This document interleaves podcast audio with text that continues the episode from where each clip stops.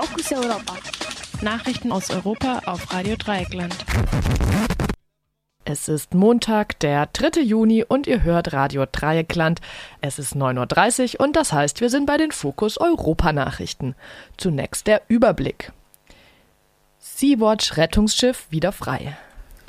Algerische Präsidentschaftswahl muss verschoben werden. Südafrika führt CO2-Steuer ein. 1000 Menschen protestieren gegen Al-Quds-Marsch. Die italienischen Behörden haben das Seenotrettungsschiff Sea-Watch 3 wieder auslaufen lassen. Rund zwei Wochen lang wurde das Schiff festgehalten, nachdem es über 60 Menschen vom Mittelmeer in Italien an Land gebracht hatte. Die Justiz habe keine Verstöße gegen italienisches und internationales Strafrecht festgestellt, teilte Sea-Watch am Samstag mit. Unklar ist derzeit, ob dieser Entscheidung auch die Ermittlungen gegen den italienischen Kapitän des Schiffs eingestellt werden. Ihm wird vorgeworfen, sogenannte illegale Immigration begünstigt zu haben. Unterstützung erhalten die SeenotretterInnen unter anderem vom Vorsitzenden der Evangelischen Kirche in Deutschland. Dieser forderte am Sonntag in Sizilien, die Crews nicht weiter zu kriminalisieren. Das algerische Verfassungsgericht hat eine Verschiebung der Präsidentschaftswahl angeordnet, weil es keine verfassungskonformen Bewerber gibt.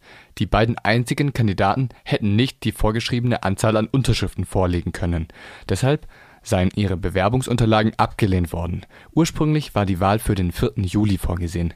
In Algerien regiert derzeit der Interimspräsident Abdelkader Ben Salah. Er muss nun einen neuen Termin für die Wahl festlegen. Mehrere Parteien lehnten es aus Protest gegen die Übergangsregierung aber ab, einen eigenen Kandidaten für die Präsidentschaftswahlen ins Rennen zu schicken. Im April musste der bisherige algerische Präsident Abdelaziz Bouteflika nach, mehrere, nach mehreren und wochenlangen Protesten zurücktreten. Die Protestbewegung gibt sich mit dem Rückzug Bouteflikas allerdings nicht zufrieden. Die Proteste richten sich nun gegen eine Wahl unter den Bedingungen der alten Eliten. Südafrika führt eine CO2-Steuer für Unternehmen ein. Pro ausgestoßener Tonne CO2 müssen die VerursacherInnen umgerechnet rund 7,40 Euro zahlen. Die neue Besteuerung soll sich nicht in höheren Energiepreisen für die Bevölkerung niederschlagen. Umweltschutzverbände lobten das neue Gesetz.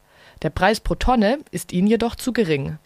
Greenpeace erklärte, Zitat, wir denken, dass die Steuer in ihrer jetzigen Ausgestaltung keine Wirkung entfalten wird.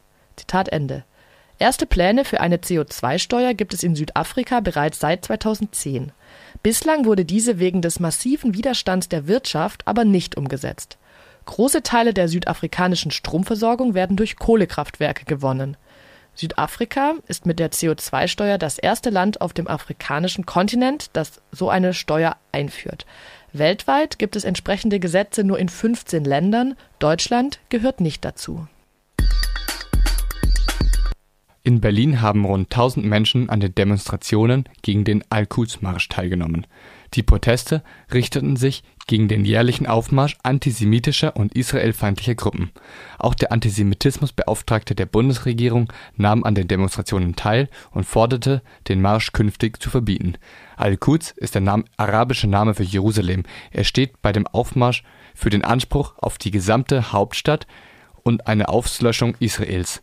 Auch dieses Jahr wieder waren antisemitische Transparente und Parolen fester Bestandteil des Zuges. Medienberichten zufolge nahmen unter anderem Funktionäre der NPD an der Demonstration teil. Die Polizei sprach im Nachhinein von weniger TeilnehmerInnen als in den letzten Jahren